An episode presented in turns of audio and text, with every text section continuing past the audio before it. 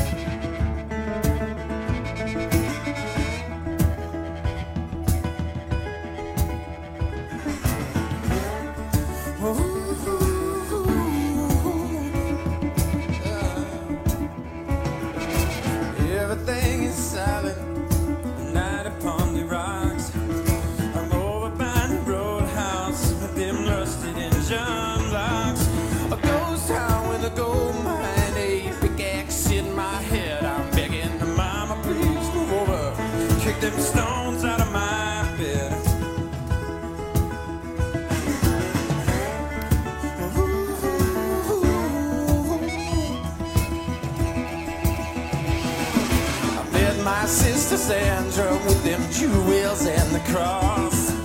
Eyes on my liver now, she paint with chili sauce. I can I do no business with your candle lit in red? I'm begging, Mama, please move over. Kick them stones out of my bed. Kick them stones out of my bed, child. Them stones out of my bed. I'm begging, Mama, please move over.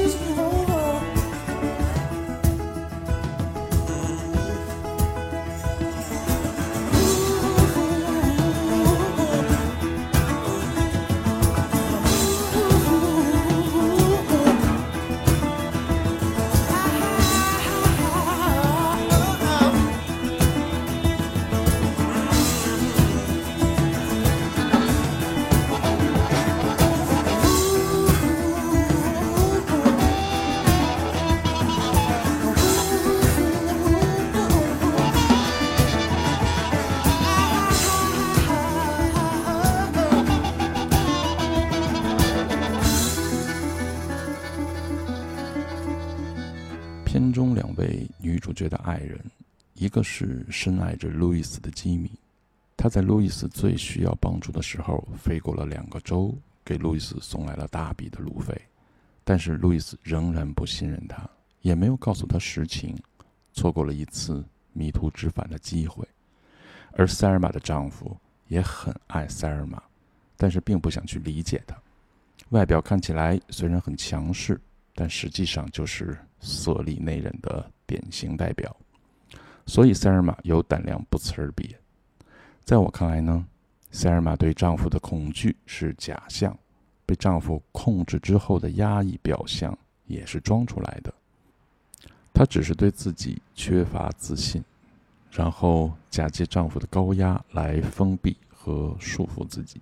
其实最能理解并试图帮助姐妹俩的是由哈维·凯特尔饰演的那个警察，可惜他一直得不到路易斯的理解和配合。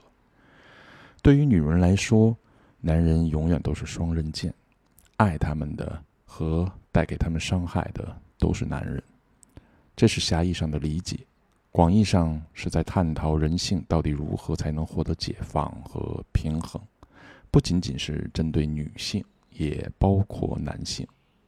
Eagles 的 Get Over It。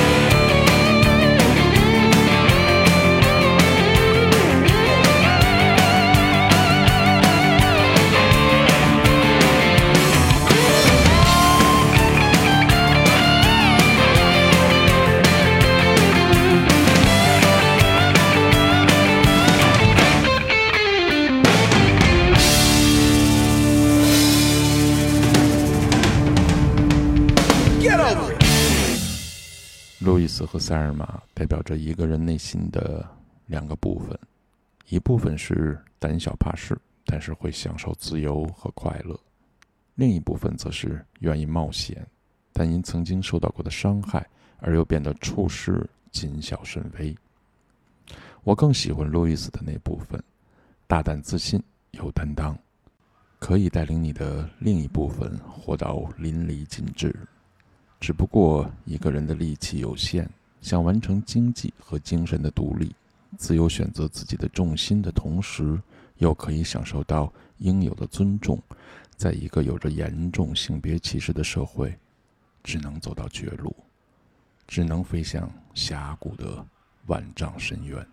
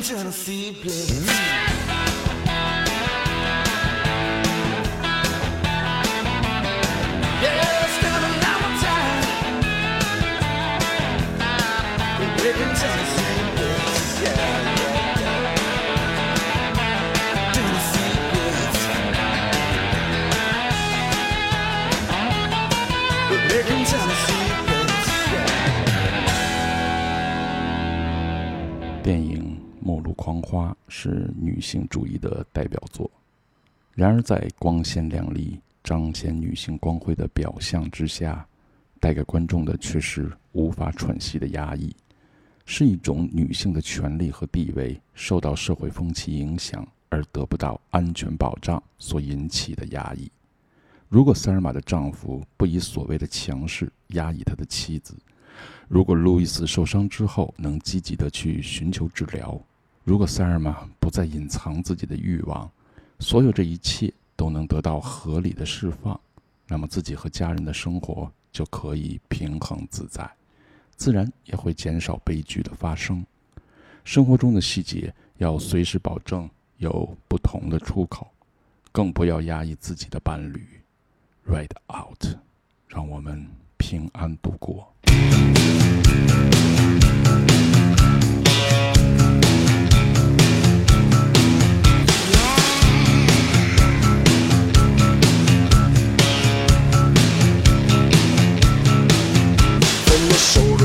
crusader to the missionary spin. From the atom of creation to the secrets deep within. Illusions and delusions lead us where we shouldn't go. Time to disconnect from clutter. Time to hit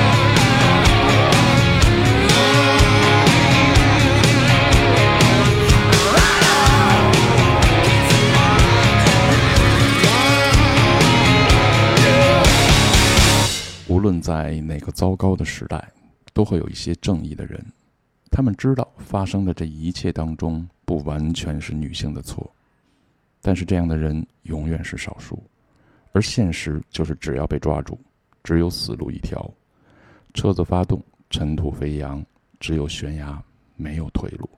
虽然短暂，却精彩至极。这是一场从一开始就没有退路的逃亡，真正的自由。是在志同道合者的心中。